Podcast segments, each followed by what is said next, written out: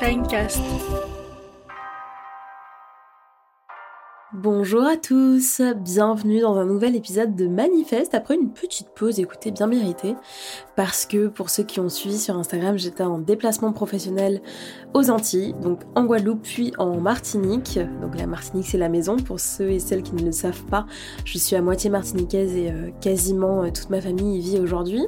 Et donc j'ai eu euh, l'occasion de faire des conférences et également deux journées de formation auprès de femmes d'ailleurs, qui, étaient, qui étaient assez merveilleuses donc, euh, donc voilà, je me suis accordé un petit break du podcast, en réalité un petit peu forcé parce que je manquais de temps pour me poser au micro et puis aborder euh, bah un nouveau sujet avec euh, avec la profondeur que j'aime bien y mettre. Donc voilà, ravi, ravi, ravi de vous retrouver cette semaine pour un, nouvel épisode.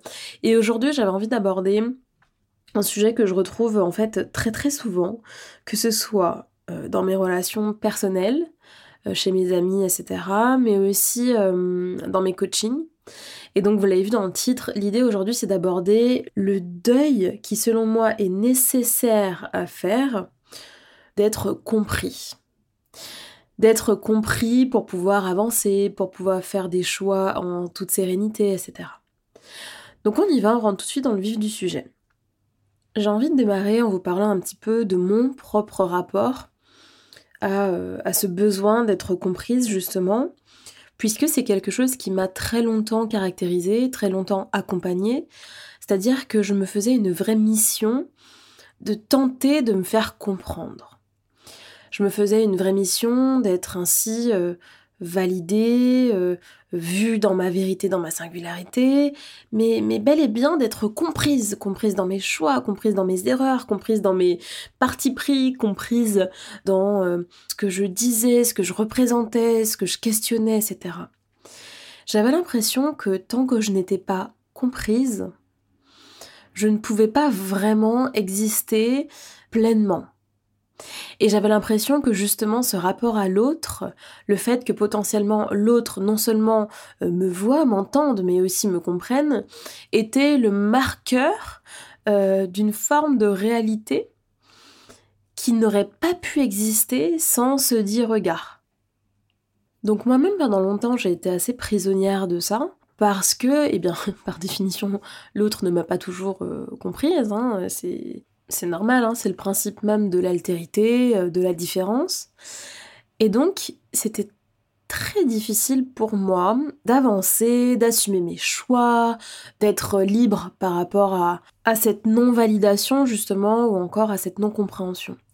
Donc c'est vrai que voilà, ça m'a demandé du temps de l'accepter, hein, ça, de le déconstruire, de, mettre de la distance avec ce, besoin qui vient hein, d'un endroit de, de manque de confiance en soi, de manque d'estime de soi, qui vient euh, d'endroits aussi d'enfance qui n'ont pas été suffisamment euh, euh, consolidés affectivement et donc qui ont créé voilà les croyances un petit peu classiques du syndrome de la bonne élève ou, comme ça quand on est enfermé dans, dans un besoin de perfection des croyances telles que euh, ben, pour être aimée, je dois être parfaite, pour être aimée, je dois être irréprochable, pour être vue et entendue de la part de ceux que j'aime, je dois euh, ne jamais être objet euh, d'inquiétude, de désaccord ou, ou, de contrariété.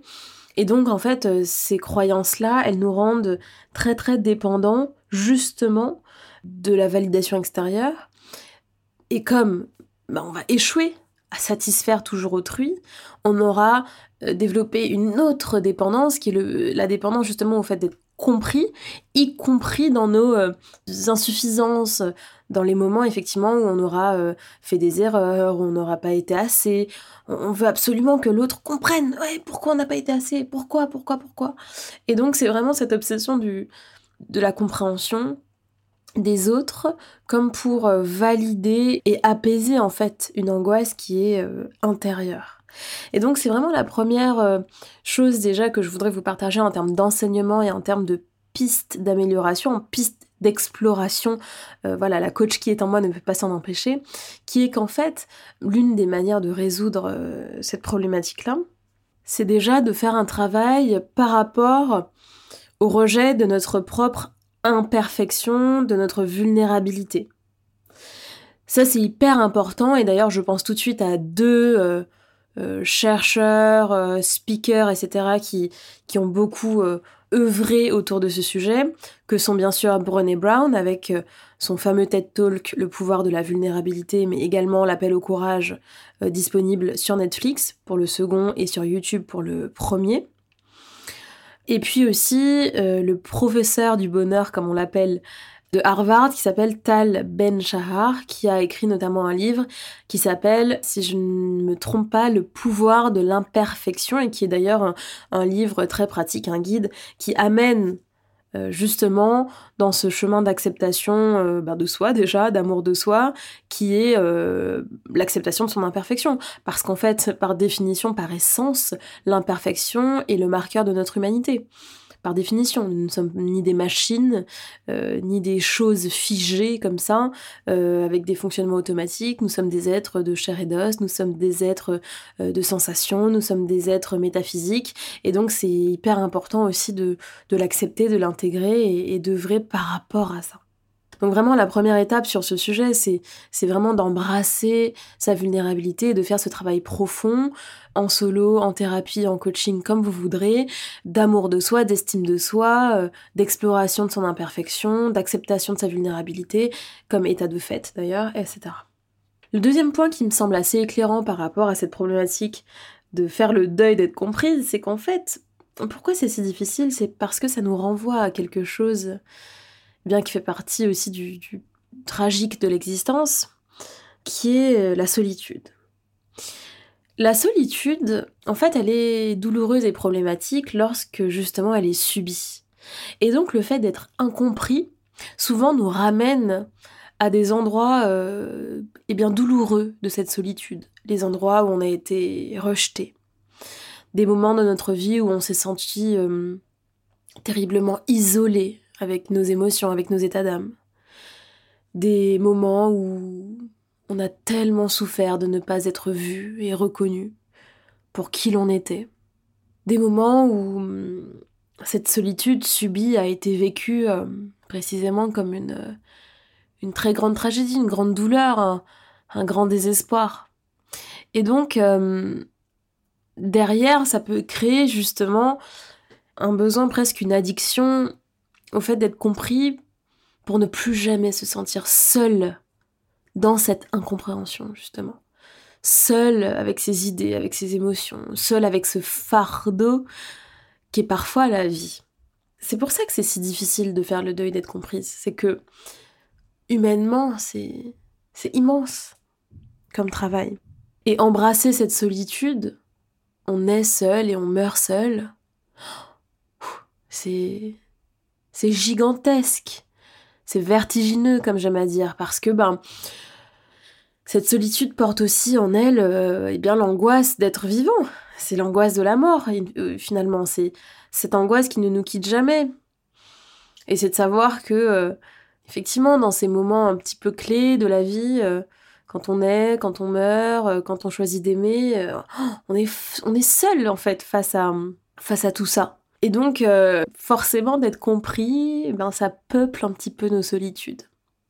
D'être compris, ça nous donne euh, le sentiment de ne pas euh, cheminer justement seul face à tous ces grands défis existentiels.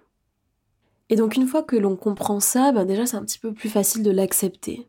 L'idée là, c'est pas d'y apposer une solution toute faite, préconçue de développement personnel, c'est vraiment plus de la philosophie, c'est-à-dire, euh, eh bien, c'est accepter, voilà, ce qu'il y a parfois de désespérant et de vertigineux dans la vie, euh, consentir à vivre cette vie quand même, apprendre à aimer la vie, y compris dans ces moments-là de grande incertitude, dans ces moments-là de grande incompréhension, voire parfois d'absurdité.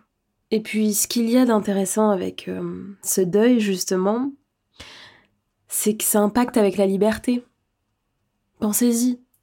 Faire le deuil d'être comprise, c'est faire un pacte magnifique avec la liberté. Parce que de cette manière, on abandonne la peur de déplaire, la peur d'être trop ou pas assez, la peur de ne pas être conforme aux attentes des autres. la peur du regard et du jugement de ces autres. Et donc, faire le deuil d'être comprise pour pouvoir avancer dans l'existence, pour pouvoir poser des choix heureux et justes pour nous-mêmes, c'est un formidable acte de courage, de liberté, de vie finalement.